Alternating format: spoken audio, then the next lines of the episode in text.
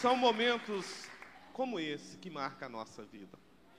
Está ali o pastor Eli, né? eu vi ele ali falando. Eu fiz seminário junto com o Silmar Coelho. E são os nossos patriarcas. São pessoas que fizeram aquilo que a gente não faz.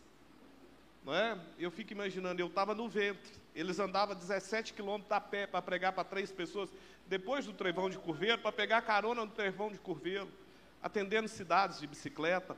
Então tem uma geração que quebrou muita pedra, não é? Que são assim, olha, nós temos que glorificar a Deus por cada um que veio aqui. Hoje eu estava vendo o pastor Silmar Coelho, né? Ele é duro, é firme, bate, mas a gente aprende tanto, não é? É assim, ele é aquela pessoa no pessoal e ensina muito. E eu louvo a Deus pelo todo o aprendizado que nós estamos tendo aqui em Sete Lagoas, pelo que Deus está fazendo em Sete Lagoas. Uma coisa sei, que não estamos no, no mesmo lugar em que estávamos, nós estamos caminhando. E eu estou na expectativa de grandes coisas de Deus nessa cidade, no avivamento de Deus, na liderança dessa cidade. Deus está ativando ministérios aqui. Abra a tua mão, eu quero declarar profeticamente sobre a tua vida. Deus já chamou e Deus está chamando pessoas aqui para trabalhar em áreas específicas. O teu ministério vai fluir. Deus está ativando gente para trabalhar com crianças, juniores, pré-adolescentes, jovens. Deus está levantando você e aprofundando você na palavra. Há uma unção te movendo por dentro agora. Deus vai te levando além. Há uma unção de crescimento em cada igreja aqui representada. Eu quero declarar uma unção de alegria, de paz no teu ministério. Eu estava sentado aqui do lado e tentando assim entender, compreender eles contando aqui o testemunho da vida deles. Eu como filho, eu conheço esse testemunho de có e sarteado. E o Espírito Santo ministrou no meu coração. Preste bem atenção que eu vou dizer aqui. Eu como filho, eu não fui acostumado com palavrão, não fui acostumado com briga. Na verdade, eu nunca vi. E eu fico pensando, eu chego na casa deles, eles estão sentados lá no fundo do quintal, batendo papo. De vez em quando eu chego, entro para casa, eles estão deitados na cama. Aí eu fico lá na porta. E eu sento lá e fico ouvindo. Mas o que, que eles ficam falando? Tem duas horas que eles estão conversando e não para de conversar.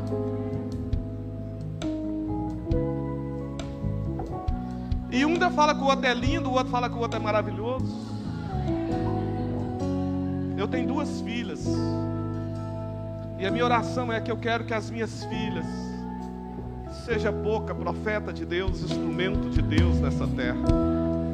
Aí eu entendi aqui, eu quero profetizar e declarar sobre a tua vida, sobre a tua casa, sobre a tua família, a unção que está sobre a vida deles agora, em nome de Jesus. Pastores que têm filhos desviados, afastados dos caminhos do Senhor, pastores que estão aqui sofrendo pelos filhos, pastores que têm filhos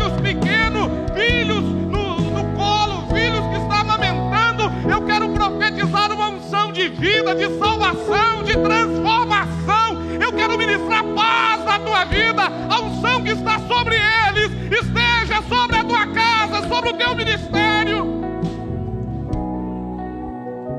Eu recebo a uma unção de Deus.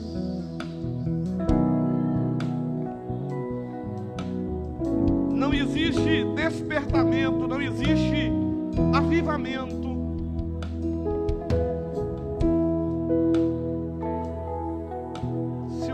Casamento está ruim, se a família, coloca a mão no teu coração, coloca.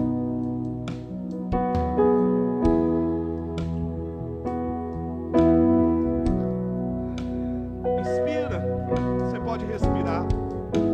Eu quero declarar e eu quero profetizar que inicia um novo ciclo na tua casa,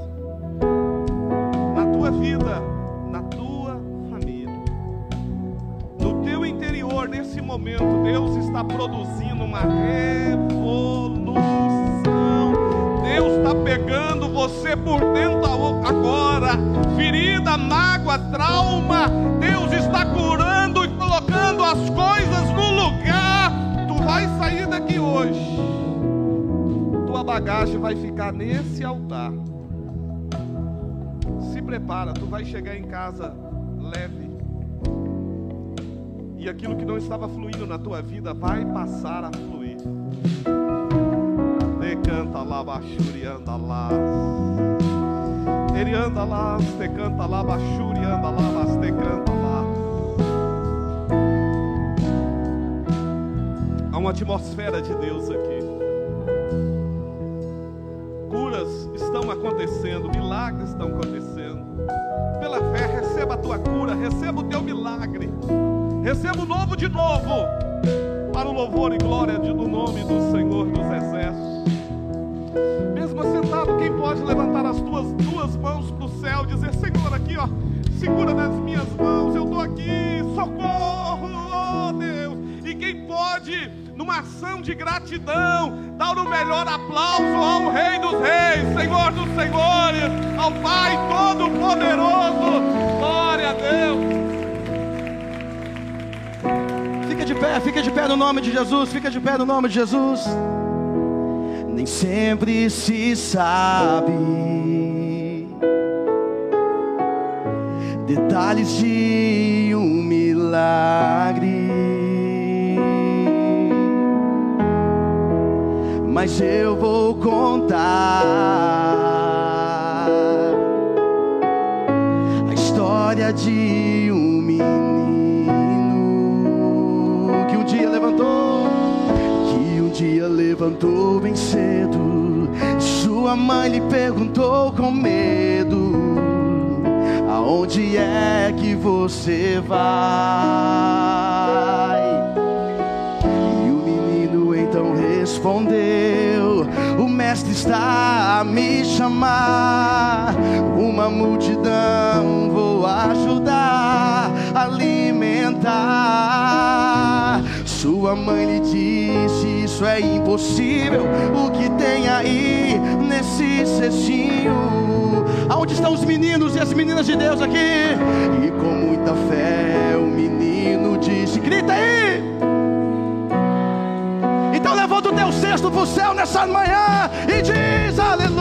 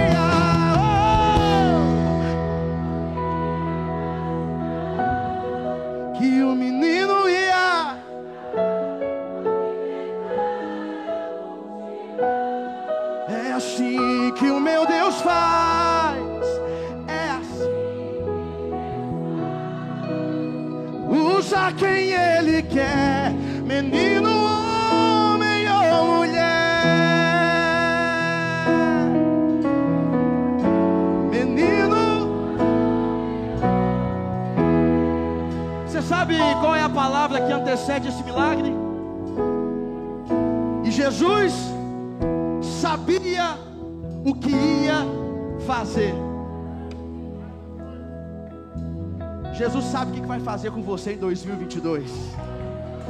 Não, pastor Júnior, só seis pessoas pegaram. Vou dizer de novo: Jesus sabe o que vai fazer com você ainda em 2022. Tem alguém que pega essa palavra? Aplauda o nome do Senhor. Menino homem, glória a Deus. Pastor Sérgio, homem de Deus forte, hein? Quem está preparado para a terceira etapa, diga amém. amém. Quem trouxe o celular, diga glória a Deus. Pega seu celular aí no nome de Jesus. Gentilmente, no nome de Jesus. Pastor Giovanni, vem cá, por favor. Seu telefone tem lanterna? Deixa a lanterna acesa aí, para baixo. Nós vamos fazer um vídeo aqui, antes do pastor Giovanni, antes do pastor Sérgio falar. E aí você ficar com essa lanterna baixada. A hora que eu virar a câmera para a igreja, você vai levantar. Olha, a minha está apagando. E vai dar um grito de glória, um grito de quem veio. Amém? Amém. Vamos contar no tempo, vamos testar? Um, dois, três, você dá um grito. Um, dois, três. Glória. Não, pode ficar melhor, meu irmão. Um, dois, três. Glória. Isso. Tá ligado? Tem por... Vamos lá, aqui, ó.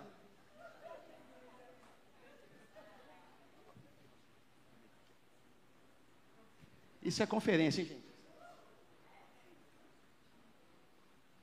Pastor Giovanni, nós estamos aqui na segunda conferência de liderança, aqui na Deus é Fiel.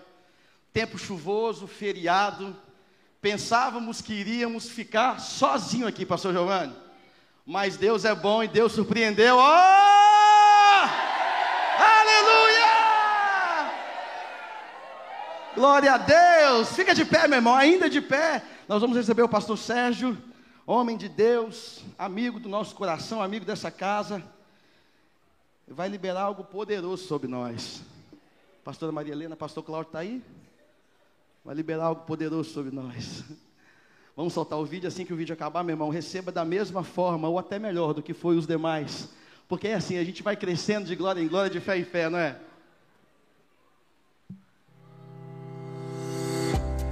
Pastor Sérgio Luiz é pastor na Igreja Batista Connect, na cidade de Belo Horizonte, trazendo consigo um grande conhecimento da palavra e com testemunhos de novos começos, o pastor Sérgio Luiz tem sido uma voz de sabedoria nessa geração. E hoje é um dos ministros de nossa conferência. Com honra e muita alegria, recebam com aplausos na segunda conferência de liderança o pastor Sérgio Luiz.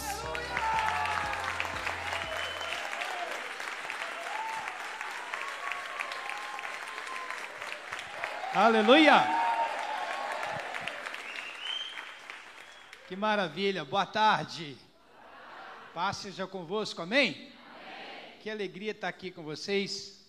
Quem não me conhecia aqui, levante a mão. Isso, você não perdeu nada, viu? Pode assentar. Prazer conhecê-los. Amém? Já tive aqui algumas vezes, uma honra estar aqui de volta, estar aqui com o pastor Pablo, com o pastor Giovanni, pastor Júnior, pastor Cláudio, enfim, com essa igreja aqui. Amém? Que honra poder estar aqui com vocês. Eu vim dividir com vocês uma palavra, mas antes de dividir uma palavra, quem não me conhece, isso não é doutrina entre eu e Deus. E pode terminar hoje e pode continuar mais 10, 20 anos. Até hoje eu não consegui parar com isso. Já tem uns 25 anos que eu prego sem os sapatos. Eu posso tirar de novo aqui? Pode, irmãos? Amém? Tem certeza? Se você ficar aqui, você vai correr risco. Eu vou tirar o sapato.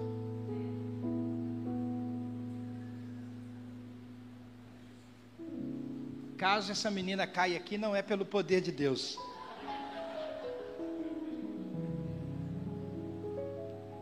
Gente, deixa eu falar uma coisa aqui, só tem líder aqui hoje, amém? Então eu quero trazer uma palavra para líder, e eu queria pedir você, fazer dois pedidos. O primeiro deles é que você me emprestasse o seu direito de ser minha ovelha hoje, eu estivesse pregando para você como se eu estivesse pregando para as minhas ovelhas. Posso tomar posse de você? Depois eu te devolvo. Aleluia. Aí você vai falar comigo assim: não, pastor, não devolve, não queria ir para lá para a sua igreja. Não, irmão, já tem problema demais. Pode ficar quieto aí. Segunda coisa que eu queria te pedir. Ficar à vontade para me poder dizer para vocês algumas coisas. Por exemplo, nós estamos falando hoje para muitos pastores. Eu sou pastor. Não sei se você concorda comigo. Pastor, irmãos, é igual tapete. Se não sacudir, a sujeira não sai. Tomara que Deus sacuda a gente aqui hoje. Aleluia. E aí a gente vai sair daqui transformado, amém? Então, essas são as duas coisas que eu queria te pedir. Outra, antes de compartilhar a palavra, é que eu gostaria que a gente deixasse o texto, e ele vai ficar aí diante dos nossos olhos durante muito tempo, mas depois a gente vai ler muito a Bíblia hoje, amém? Minha mensagem hoje vai ser temática mas a gente vai ler bastante as Escrituras. Eu quero falar sobre um tema que é muito comum, mas eu quero falar hoje sobre o perigo. Repete comigo, diga: o perigo da rebelião.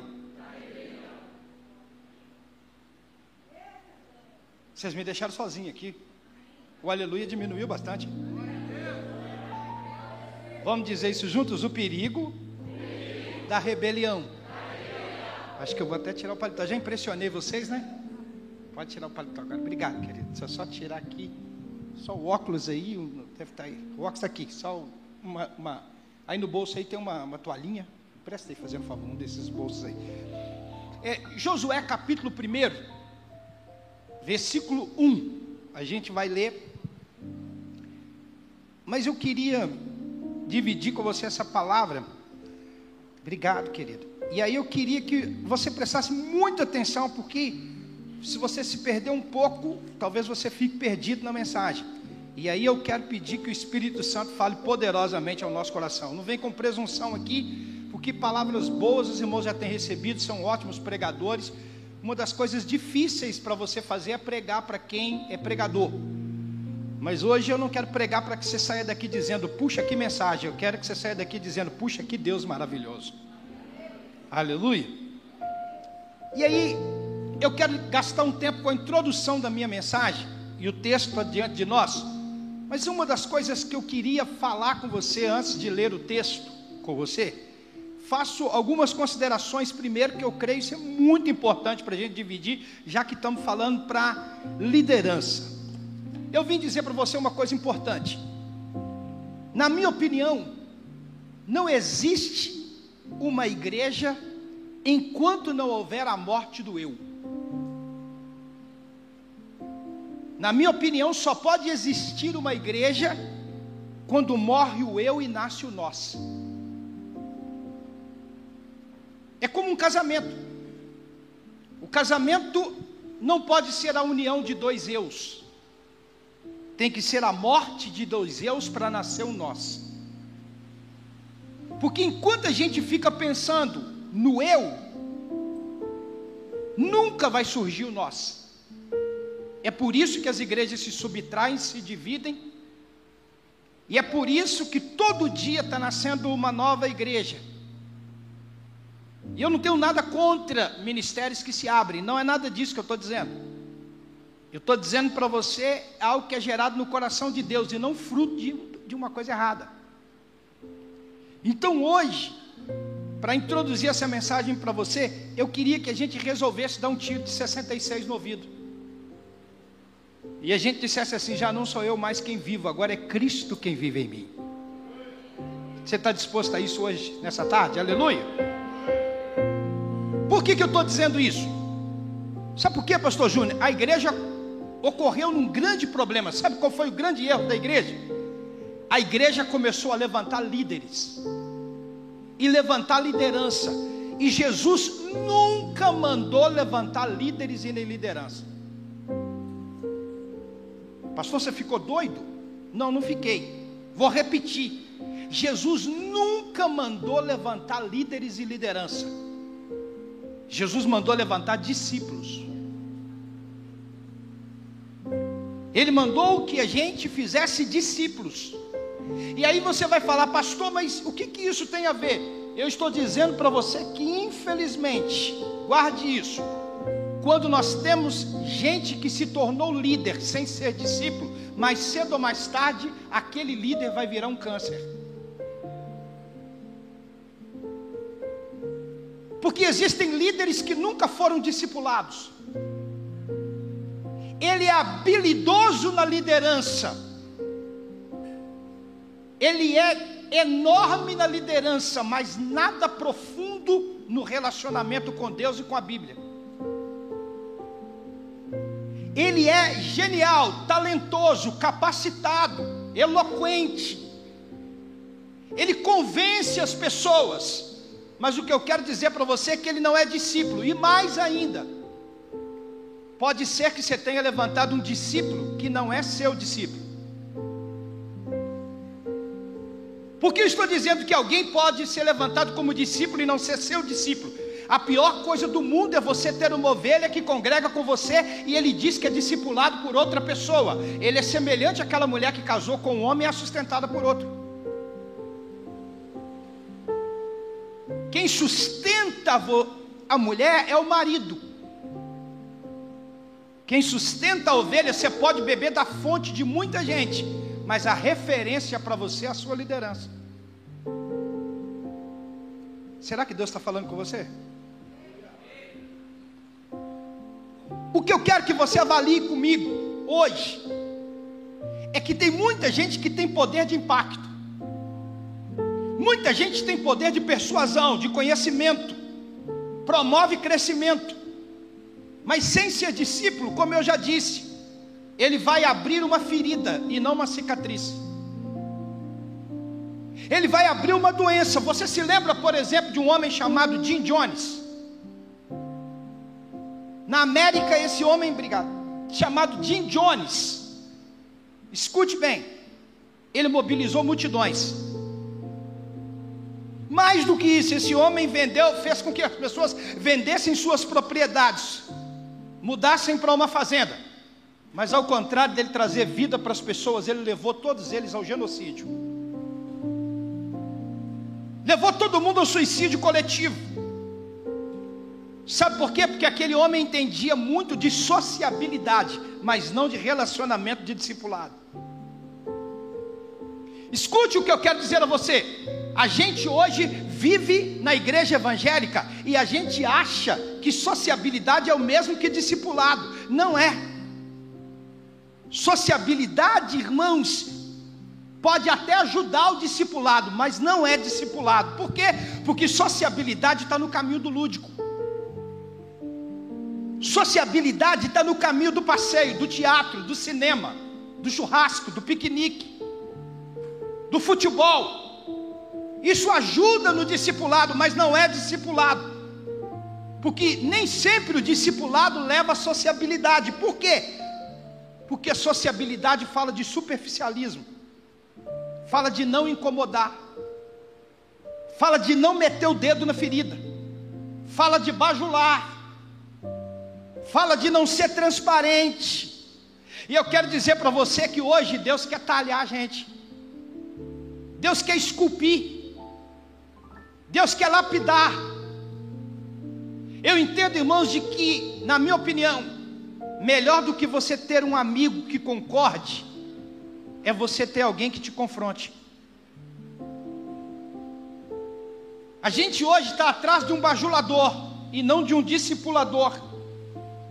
Então eu vim dizer para você que por que, que vale a pena a gente estar tá falando sobre isso hoje? Porque guarde bem, depois de você tornar um pastor ou um líder, porque todo alguém que é discipulado pode se tornar líder. Mas se tornar líder sem ser discípulo é errado. E aí, quando você é discipulado e torna um líder, a gente precisa dizer uma coisa: por quê? Porque nenhum líder é neutro. Você que está aqui hoje, que é líder de alguma coisa, você nunca mais é neutro. Você sempre está influenciando. Só que o problema influencia para o bem ou para o mal. O nível de influência, você nunca vai ser neutro. Então eu vim dizer para você: ou a gente é bênção ou é maldição. Não existe o estado intermediário, não existe o meio termo. Você quer ver uma coisa? Eu costumo entender, irmãos, de que quando você é chamado para poder, Deus te chama para fazer alguma coisa, imediatamente Satanás nem se preocupa com você se você é só um membro da igreja, mas quando você é chamado para fazer alguma coisa no reino de Deus, ele designa um demônio para poder ficar do seu lado. Pastor, o que, que o senhor está falando isso? Me prova. Eu provo para você. É só você ter uma revelação e Jesus falar assim: Eu estou chamando você para alguma coisa. Isso acontece. Você se lembra de Pedro? Jesus pergunta assim: Quem diz os homens que eu sou? Ah, tu és João Batista. Tu é, uns dizem que tu és João Batista, outros dizem que tu és Elias, outros dizem que tu és Jeremias, outros dizem que tu és alguns dos profetas. E Jesus falou: E vocês, quem dizem que eu sou? Aí Simão Pedro levanta e diz assim: Tu és o Cristo, filho do Deus vivo. Aí Jesus fica feliz com ele e diz uma coisa: Olha, bem-aventurado és tu, Simão Barjonas, que não revelaste que o que te revelou não foi a carne nem o sangue, mas foi o Espírito de Deus que te revelou. E aí Jesus disse para ele: Pois te digo também que tu és pedra e sobre ti edificarei a minha igreja. Jesus fez uma promessa para esse cara, e guarde bem uma coisa: Jesus era meio maluco, porque fez uma promessa sobre Pedro. Falou: Vou edificar minha vida sobre você. Irmão, preste atenção: você falar que vai edificar algo sobre alguém que é bom, tudo bem, mas edificar sobre Pedro, Pedro era totalmente complicado. Dava muito trabalho. Jesus falou: Vou edificar um negócio sobre você. Sabe qual que é o problema da gente? A gente quer igreja de pedra, mas não quer igreja de Pedro. Porque igreja de pedra a gente constrói. E igreja de Pedro a gente tem que lapidar. Igreja de Pedro demora mais do que igreja de pedra. Você já viu que quando igreja de pedra dá problema, a gente pinta, a gente reforma. Mas igreja de Pedro não, por isso que a gente prefere não lidar com Pedro, mas com as pedras. Jesus falou: Vou lidar com Pedro. E quando falou que ia lidar com Pedro, ele ficou todo feliz com a revelação que teve. Imagina ele no meio dos discípulos. Jesus falou: Você foi o cara. Você é fera. Ele ficou todo empolgado. E aí, empolgado do jeito que ele estava, Jesus vai e começa a falar sobre a sua partida. O que, que ele faz? Ele foi chamado para ser pedra de edificação. Mas na hora de ser pedra de edificação, ele dá a uma nota. Ele fala: Não, o senhor não vai morrer, não. O que Jesus fala para ele? Para trás de mim, Satanás. O que me chama a atenção é que Jesus repreende a ele, dizendo: Para trás de mim, Satanás. O que me preocupa é que Pedro ficou e Satanás saiu. Hoje a gente repreende alguém, Satanás fica e a pessoa vai embora. É ou não é verdade? Jesus repreendeu ele, o que, que aconteceu? Ele ouviu atentamente. Mas o que, que aconteceu? Guarda isso, se você não está guardando nada, guarde isso hoje. Jesus chamou ele para ser pedra de fundação, e ele virou pedra de tropeço. Escuta o que eu quero dizer para você: se o líder não virar pedra de edificação, ele vira pedra de tropeço. Por isso que tem que ter discipulado. Por isso que tem que ter aliança. Por isso que não dá para a gente caminhar sem isso. Escute bem: a principal coisa que acontece com o líder, quando o líder recebe um chamado de Deus, sabe a primeira coisa que acontece com ele? Ele deixa de ser líder. Desculpe, ele deixa de ser ovelha. E eu vou dizer para você uma coisa, olhe para cá. A pior coisa que vai acontecer com você é deixar de ser ovelha. Quantos de vocês concordam comigo que a coisa mais difícil do mundo é você. Bom, eu quem está falando é um pastor. É você discipular pastor. Sabe por quê? Porque o cara não quer ser discipulado, o cara quer anotar a mensagem para o próximo sermão. O cara não quer ouvir Deus. Ele quer ser o próximo pregador. A pior coisa do mundo é quando o cara se sente líder. Hoje, em nome de Jesus, todo mundo aqui hoje é ovelha, inclusive o pregador. Será que eu posso ouvir aleluia, pelo amor de Deus? Todo mundo aqui é ovelha. Irmão, deixa eu falar para você uma coisa: se tem uma coisa que o diabo quer fazer com a gente, é fazer a gente sentir o que a gente não é. Você já viu que o Evangelho hoje para a gente quer mostrar que a gente tem que ser servido, mas Jesus diz o contrário. Jesus, lá em Marcos capítulo 10, versículo de número 45, ele diz: Eu não vim para ser servido, mas eu vim para servir. Sabe o que, que eu aprendo com isso? Eu aprendo com isso que, acima de tudo, liderar é só quando você sai da mesa e serve a mesa. É quando você desce da mesa para servir a mesa. Não fez isso e por isso se virou com pedra de tropeço. Para a gente hoje, Deus está chamando a gente para continuar sendo ovelha, para continuar sendo corrigido, para continuar sendo talhado, para continuar sendo pastoreado, para continuar desenvolvendo vínculo de unidade. Você já viu que a coisa mais difícil para um pastor frequentar é uma reunião de pastor? Porque ele quer falar o seguinte: o que, que eu vou ganhar com isso? A gente precisa, irmãos, olhar para a Bíblia e descobrir o texto está aí para a gente. Pastor, você não vai ler o texto? Vou. Mas eu creio entendo que Deus já está falando com você hoje. Aleluia. Escuta bem, quando a gente preste atenção nisso, que isso é extremamente importante para nós. Pedro deixou de ser ovelha. E se você pensar bem, a pior coisa do mundo que vai acontecer com alguém é quando alguém deixa de ser ovelha. Porque quando alguém deixa de ser ovelha, é a síndrome da serpente. A serpente olha para Adão e fala para ele assim: Adão, se você comer, Eva, se você comer desse fruto aqui, você vai ser igual a Deus. Você vai subir de patamar. Você vai deixar de ser ovelha não vai precisar de ser ovelha mais. E o que, que Eva fez? Foi lá e comeu do fruto que não podia comer, e por causa disso ela caiu. Chamou atenção para a cobiça, para a concupiscência da carne, para a soberba do coração, chamou o coração para ela poder ser aquilo que ela não podia ser, e ela convenceu Adão a fazer a mesma coisa, e por causa disso, ambos tiveram queda. A gente também esquece que a gente precisa de ser ovelha. E sabe qual que é a bênção de ser ovelha? Escute bem. Você pode até chocar com o que eu vou falar. Você sabe qual que é o animal mais perigoso do mundo? Alguém aqui sabe qual é? Sabe qual que é o animal mais perigoso do mundo? É a ovelha. Eu não falei que ele é o mais bravo, só falei que é o mais perigoso. Porque se você vê uma ovelha, você pode ter certeza, se ela é uma ovelha, ela tem um pastor. E se você mexer com a ovelha, o pastor dela vai pedir conta de você. Você quer que ser coberto você quer ter proteção, você quer ter favor, você quer ter bondade, você quer ter misericórdia, você quer que Deus se torne inimigo dos seus inimigos, como diz, acho que é Êxodo 23, 22 ou 22, 23, eu não sei mais o qual que é o versículo, é Êxodo 22 ou 23, o Senhor dizendo assim: serei inimigo dos teus inimigos e adversário dos teus adversários. Sabe por que, que Deus se torna inimigo dos nossos inimigos e adversário dos nossos adversários? É quando a gente ouve a Ele como pastor da nossa vida. Então tem uma notícia para você: não deixe de ser ovelha, porque se você for ovelha, você será perigoso.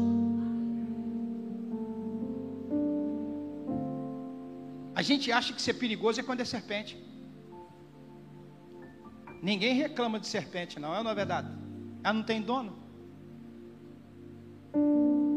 Você quer ver como é que é perigoso? A gente está no ministério aqui hoje. Olha como é que Deus fez com Moisés.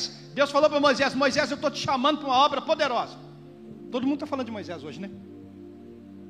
E aí, na hora que Deus falou com Moisés, o que, que Moisés fez? Moisés tinha na mão o que é um cajado. Repete comigo, diga um cajado. Diga bem forte, diga um cajado. E o que, que ele faz com o cajado? Ele pega o cajado, Deus fala para ele: joga no chão. Ele jogou no chão. O que, que o cajado virou? O que, que o cajado virou? Quando ele pega o cajado de novo, quando ele pega a serpente de novo, o que, que a serpente virou? Agora guarde bem uma coisa. Na mão dele era um cajado, no chão virou uma serpente. Pegou a serpente, virou cajado. Deus estava dizendo o seguinte: o que tem na sua mão pode picar e matar ou pode guiar.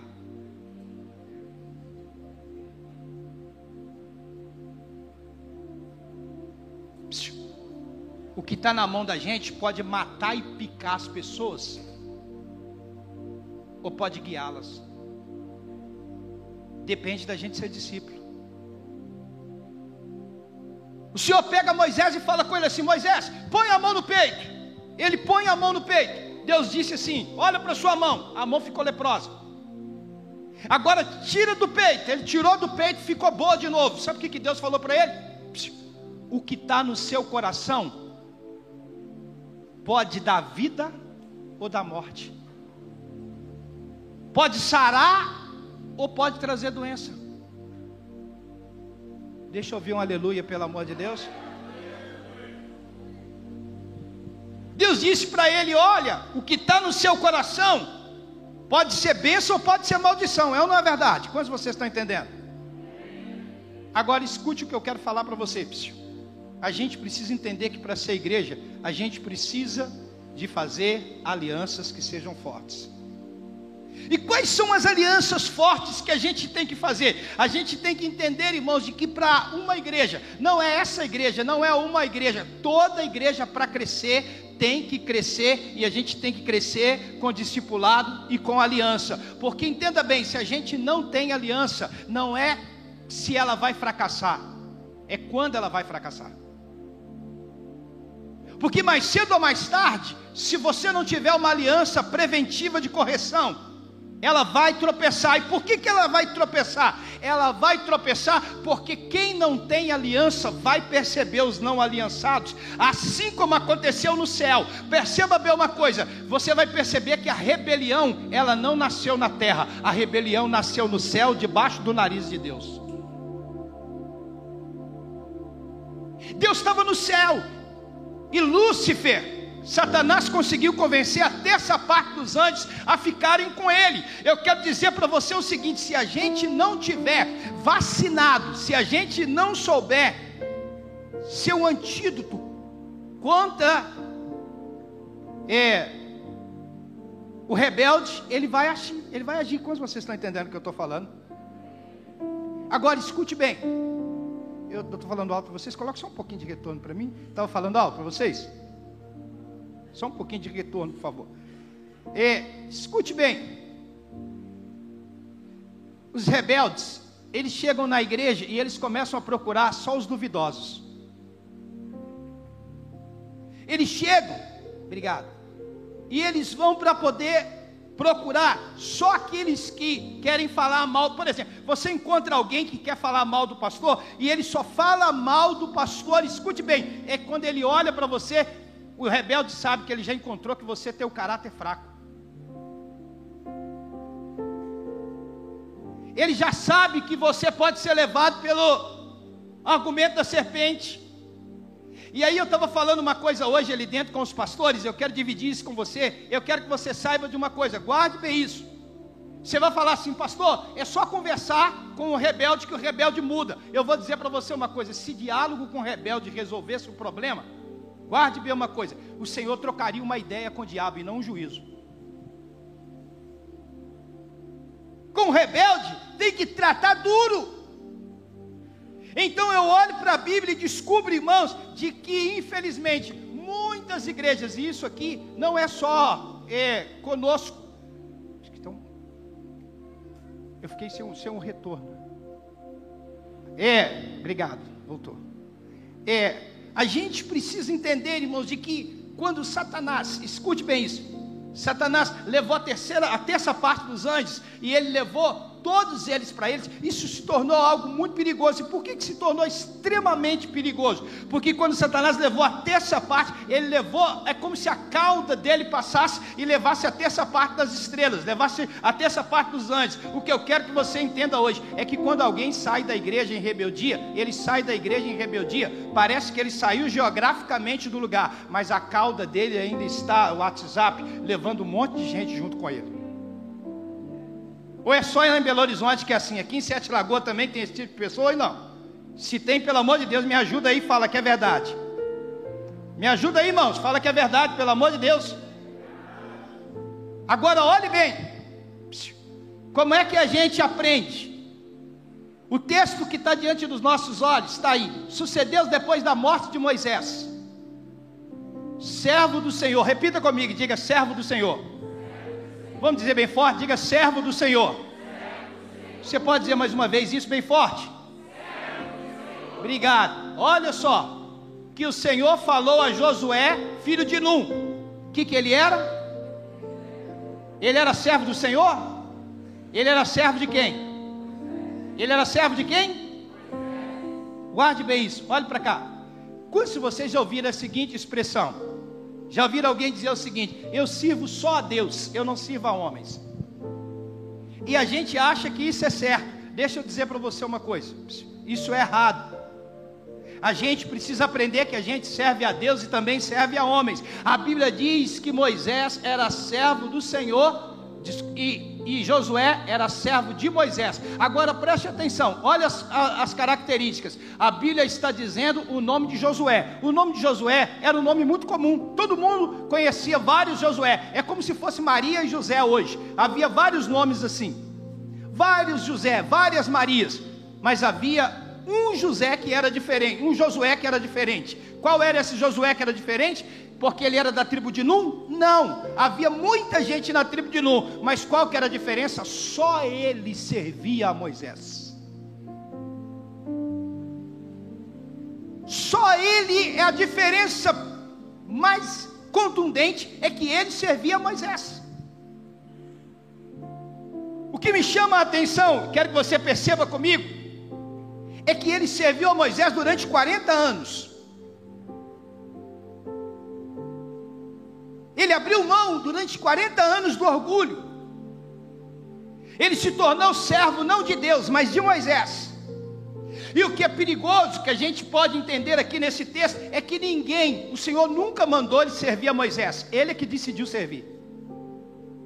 O que, que eu aprendo com isso? Eu aprendo com isso, querido, que quando você decide servir a alguém, isso é mais do que inteligência, é sabedoria. Porque inteligência é fruto da inteligência, mas sabedoria é fruto daquilo que Deus traz ao seu coração. Perceba bem, irmãos, de que o chamado de Deus para Moisés era o chamado de Deus para Moisés, mas Josué disse o seguinte: ao contrário de ter um outro chamado, eu me uno a ele. Josué disse: Eu tenho que me unir a ele. Josué disse o seguinte: Eu vou abrir mão da minha presunção, da minha vaidade, do meu individualismo, eu vou abrir mão do meu egocentrismo e eu vou me unir ao chamado que Deus tem para ele. Ele disse: Moisés é de Deus e se ele é de Deus, eu posso ser de Deus junto com ele. Eu quero dizer para você uma coisa: se você quer crescer, sirva aquelas pessoas que são legítimas sobre a sua vida e não recue porque você não está no pódio. Sabe o que eu aprendo? Por favor, coloque para a gente aí, querido. Capítulo 24, versículo de número 29. Olha só o capítulo 24, versículo de número 29. Olha o que, que Deus fez com ele. Isso é impressionante. Ele serviu. E porque ele serviu, porque ele continuou servindo. Veja bem o que Deus fez. Olha o que está escrito aí. Capítulo 24, versículo 29. E depois dessas coisas sucedeu que Josué, filho de Num, agora ele já não é mais servo de Moisés, ele é servo do Senhor. E ele faleceu com a idade, olha só, ele, o texto diz o seguinte, por favor, versículo 29, preste atenção nisso. E sucedeu, depois dessas coisas, José, filho de Num, servo do Senhor, faleceu com a idade de 110 anos. Eu não sei se você vai ficar aborrecido comigo. Mas eu quero que você olhe para quem está do seu lado e diga para ele: diga, não queira ser Moisés no tempo de ser Josué. Você pode falar isso com mais alegria? Diga para ele: diga, não queira ser Moisés na hora de ser Josué. Olha, deixa eu descer um pouquinho aqui, eu vou subir para lá para daqui a pouco continuar ministrando para você, mas eu quero trazer essa palavra que pode abençoar a sua vida. Tem gente que quer terminar na onde o outro está começando. Ou melhor, quer começar onde o outro está terminando. Ele não quer percorrer o mesmo caminho. E aí ele acha melhor encontrar um atalho. Eu conheço não pouca gente, mas muita gente que acha que porque ele prega melhor, porque ele tem mais habilidade, porque ele é mais inteligente, ele acha que por isso ele tem que ter um lugar de destaque. Eu quero dizer para você aqui uma coisa, preste atenção. Às vezes Deus está usando você poderosamente, a sua palavra é melhor do que a do pastor, e é normalmente bom que tenha a palavra melhor do que a dele, mas eu quero dizer para você uma coisa: Deus não procura os bons pregadores, Deus procura um coração alinhado.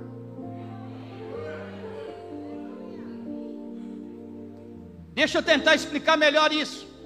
Você pode fazer o céu se abrir, você pode fazer o que for, mas se o coração não estiver alinhado com Deus, Deus nem recebe isso. Pastor, o que, que o senhor está dizendo com isso? Eu vou tentar explicar melhor e provar para você que às vezes você pode ser habilidoso, genial, pregador, pode ser tudo. Vou dizer para você, por exemplo, Elias e Eliseu. Elias fez sete milagres, Eliseu fez 14. Quem fez mais? Eliseu. Você vai olhar, por exemplo, para Moisés e Josué. Moisés tirou o povo do Egito. Quem é que conquistou a terra? Josué. Quem fez mais? Josué. Mas na hora do monte da transfiguração, Deus chamou Josué e chamou Eliseu? Não. Deus chamou quem? Elias e Moisés. Porque eu quero dizer para você uma coisa: Deus não se empolga com o que a gente faz. Eu quero dizer para você uma coisa: Deus não se empolga igual a gente. A gente, infelizmente, os nossos dons atraem pessoas, mas o que atrai Deus é o nosso caráter.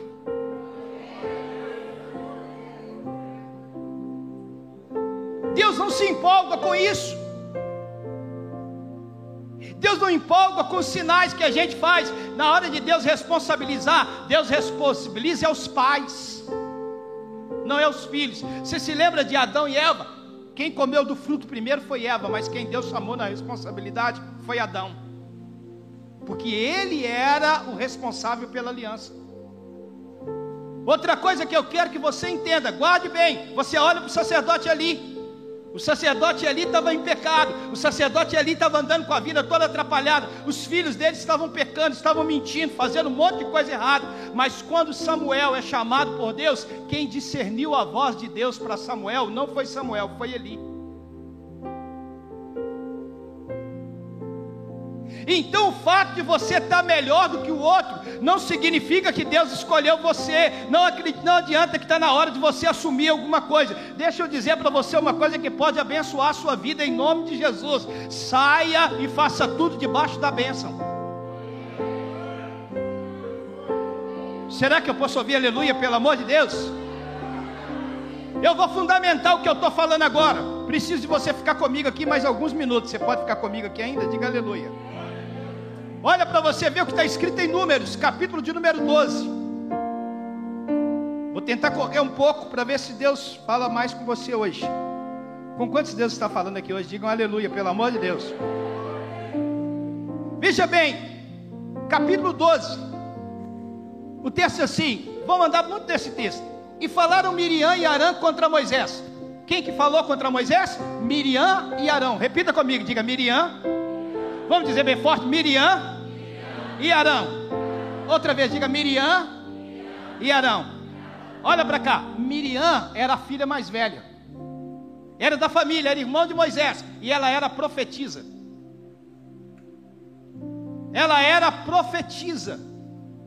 Quem era Arão? Era o sacerdote, era o irmão do meio. Falou contra quem? Contra Moisés. E o que, que eles falaram contra Moisés? Eles falaram contra Moisés por causa da mulher cucita, ou seja, a mulher de cuxa, a mulher de pele escura.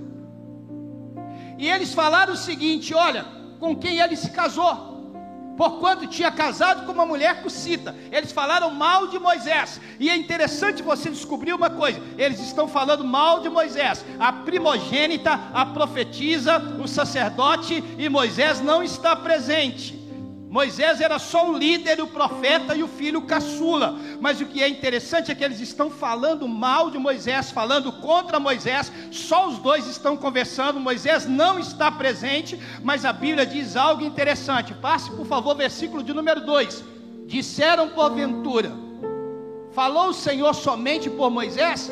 Não, falou também por nós. Agora diz o texto: E o Senhor ouviu. Eu quero que você preste atenção nisso. A Bíblia diz que o Senhor ouviu.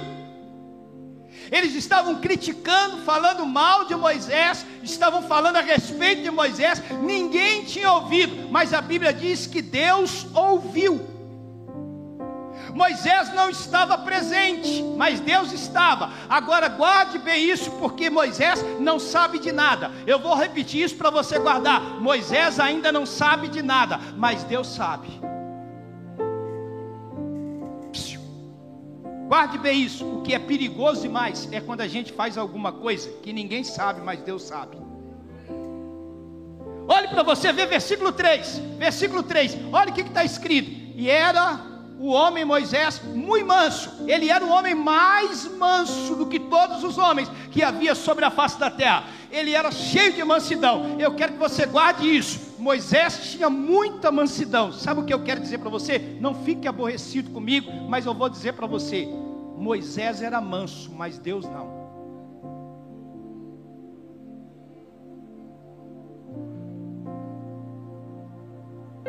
Parece que vocês estão deixando eu sozinho aqui na mensagem.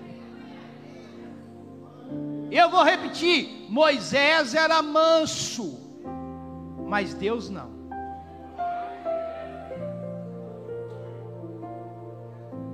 Que, que diz o texto, versículo 4. E logo o Senhor disse a Moisés: O Senhor que disse a Moisés, a Arão e a Miriam: Olha só, vós três, saí a tenda da congregação. E saíram eles três. Sabe o que, que eu aprendo aqui? Eu aprendo duas coisas. A primeira delas, lá no primeiro versículo que nós lemos, estava escrito o quê? Que Deus falou com Miriam, biologicamente está certo. Miriam era mais velha. Em segundo lugar, quem que estava falando lá? Arão. Em terceiro lugar, Moisés. Mas quando chega para Deus, Deus coloca as coisas em ordem. Deus disse: não é Miriam, não é Arão e Moisés, é Moisés, Arão e Miriam. Isso não está aqui por um acaso. Deus não quebra autoridade, Deus não quebra princípios. Deus diz o seguinte: está errado, eu vou colocar em ordem o que está em desordem. E o que me chama a atenção, versículo 5. Versículo 5. Então o Senhor desceu na coluna de nuvem e se pôs à porta da tenda. Depois chamou quem? Arão e Miriam, e ambos saíram. Sabe qual é a, a lição que eu tiro disso? Eu entendo, querido, que eles estão dentro da tenda, mas Deus não entra dentro da tenda.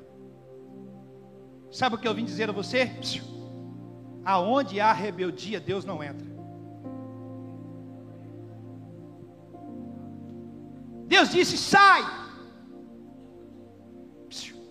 Tem gente que pensa que Deus está aprovando tudo que Ele está fazendo. Eu vim dizer para você que nem tudo que brilha é ouro.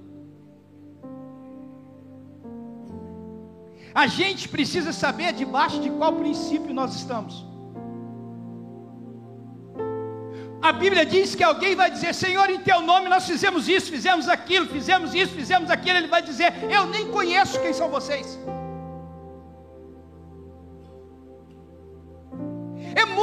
Interessante olhar para esse texto e descobrir no versículo de número 5, não só, Deus disse: sai para fora, vem para cá, eu não vou entrar aí. Agora, olha no versículo de número 6. O que, que o Senhor disse? E disse: Ouve agora as minhas palavras. Se entre vós houver profeta, olha só, versículo 6, eu vou repetir. E disse: Ouve agora as minhas palavras. Se entre vós houver profeta, repita comigo e diga: se entre vós, diga bem forte, diga: se entre vós houver profeta. Olha para cá. Deus colocou em xeque aqui o ministério de Miriam. Porque Miriam era profetisa. Deus não falou que tinha, Deus falou: se houver profeta.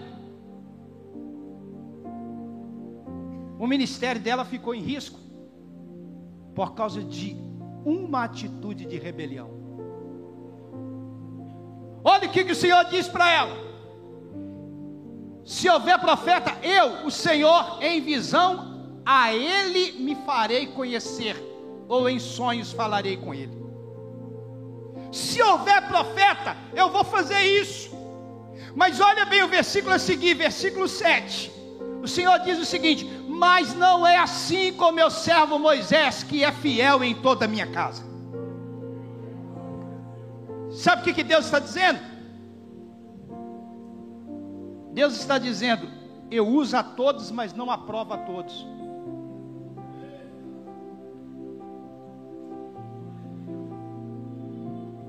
Levante as suas mãos ao céu, se puder, as duas.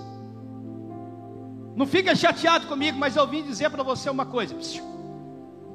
Utilidade não é sinal de intimidade. Eu vou repetir. Utilidade não é sinal de intimidade. Continua com a mão levantada, eu vou chocar você. Você decide usar, Deus usou uma mula. É eu e você que decidimos se queremos ser usado como mula ou como profeta.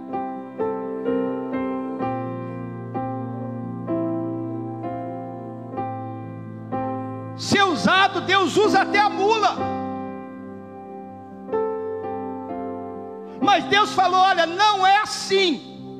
Como, olha só, ele diz o seguinte: todo mundo chamou Moisés pelo nome. Ele diz: Moisés não é só o nome, Moisés é meu servo. Moisés é meu servo. Ele disse: Eu faço distinção entre ele e outro. Ele disse: Por que, que eu faço? Porque ele tem um sinal comigo. Qual é o sinal? Fidelidade.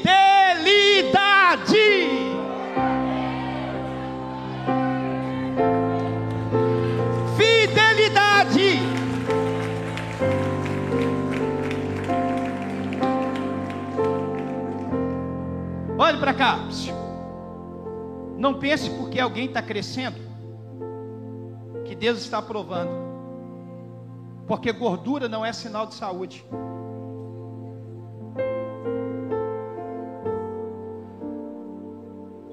Está entendendo o que eu estou falando aqui ou não? Não confunda igreja grande com grande igreja. E não confunda grande ministério com ministério grande.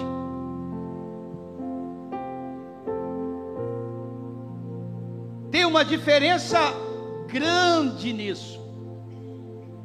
Olha aqui que o Senhor diz, versículo em diante, versículo 8. Agora veja bem o versículo 8, o que, que diz? O Senhor está dizendo, como que ele fala com Moisés? Não pelo profeta, ele humilhou a Miriam e disse o seguinte: com Moisés eu falo boca a boca. Sabe na tradução original o que, que isso quer dizer? Eu falo com ele, hálito com hálito.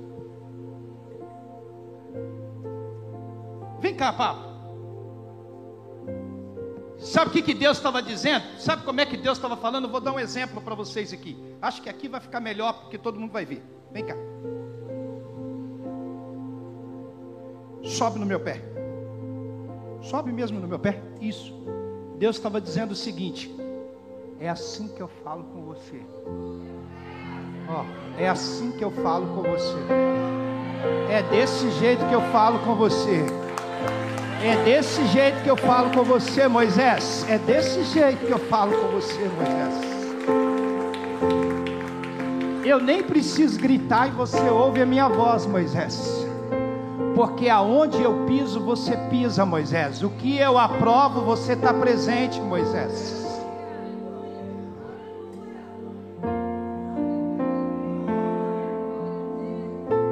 Deus estava dizendo o seguinte para nós: sabe o que Deus está dizendo para nós? Eu sussurro e você obedece. Eu falo e você me reconhece. Onde estão os profetas de Deus hoje aqui à noite? Será que eles podem dar um grito de guerra? Será que eles podem dar um aplauso de louvor ao Rei da Glória?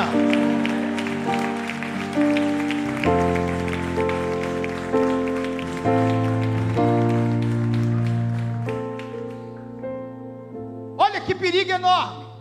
Boca a boca falo com ele. Claramente e não por enigmas pois ele vê a semelhança do Senhor. Por quê? Pois não tiveste temor de falar contra o meu servo. Uh. Ei, olha para cá. Cuida da sua comunhão e Deus cuida da sua reputação.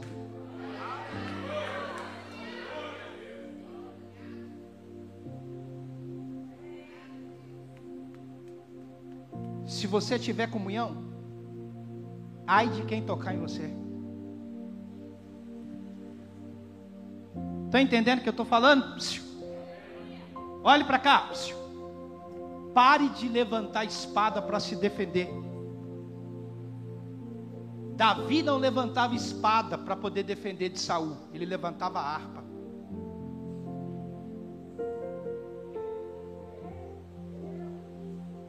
Sabe, pastor Giovanni?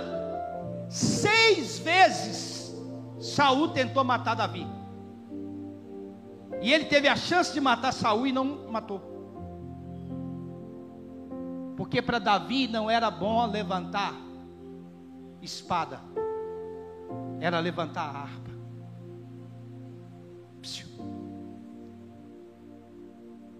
Se te alguém perseguir, cuida da sua comunhão. Cuide da sua fidelidade. Será que eu posso ouvir aleluia dessa igreja? Será que você está aqui hoje? Pode crer nisso hoje em nome de Jesus? Ei, eu tenho uma palavra de Deus para você. Levante as suas mãos. Deixa eu dizer para você uma coisa. Cuida da autoridade que Deus te deu. Sabe por quê? Olha para cá. Recebe essa palavra. Enquanto você se preocupar com posição, você perde a autoridade. Vou provar. Quem tinha posição no Egito era Faraó, mas quem tinha autoridade era José.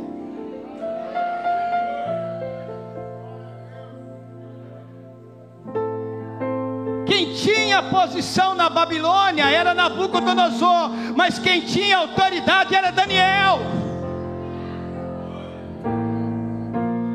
Quem tinha posição em Roma era Pilatos, mas quem tinha autoridade era Jesus de Nazaré.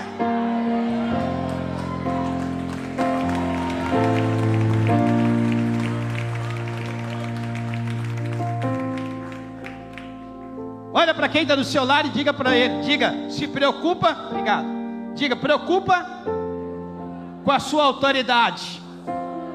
Diga, a autoridade é viver debaixo de autoridade. Aleluia. Quantos vocês estão entendendo? Vocês me dão mais cinco minutos aqui? Quantos estão sendo abençoados aqui? Digam aleluia, por favor. Agora veja bem, versículo 9. Olha o que diz o versículo 9. Assim a ira do Senhor. Meu Deus.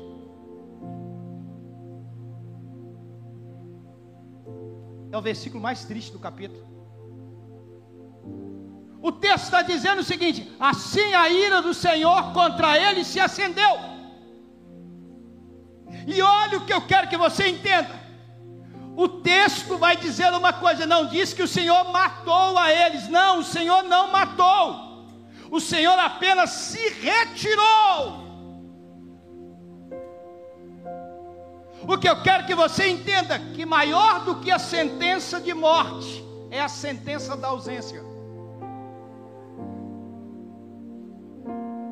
A pior coisa que pode acontecer a um ministério, a uma igreja, a um pastor, não é a morte, é perder a presença. Davi diz o seguinte: Não me lança fora da tua presença e nem retira de mim o teu Espírito Santo. Jesus na cruz, ele diz: Eloí, Eloí, lama sabatane, Deus meu, Deus meu, por que me desamparaste? Eu vou dizer para você uma coisa: quando Deus se retira, vou tentar dizer de outra forma. Alguém disse: Olha, o inferno não é real. O inferno é apenas um monte de lixo que ficava lá e o bicho não morria. Jesus usou só uma figura de linguagem. É isso que o testemunho de Jeová diz. No inferno não existe. Eu vou dizer para você uma coisa: não interessa se o inferno tem suco de laranja, tem ar condicionado, tem piscina para nadar, tem cerveja para beber, tem picanha para comer, tem o que você quiser. Mas eu sei que Deus não está lá e se não está lá é um inferno. Eu vou dizer para você que o pior lugar, o melhor lugar do mundo sem Jesus é o pior lugar da terra. A Bíblia diz que Deus se ausentou, Deus se retirou, Deus recolheu a presença. Eu vou dizer para você uma coisa: o rebelde, ele não perde, querido, a capacidade, ele não perde a eloquência, ele não perde a inteligência, mas ele perde a presença.